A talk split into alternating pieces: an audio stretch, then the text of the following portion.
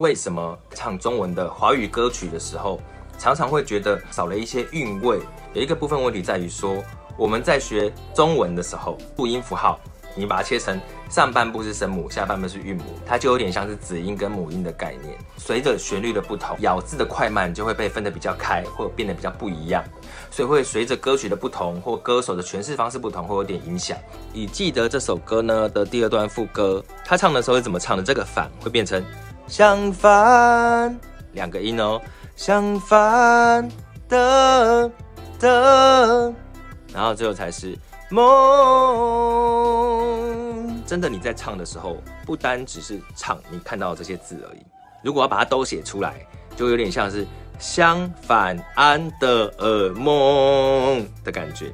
相反的梦。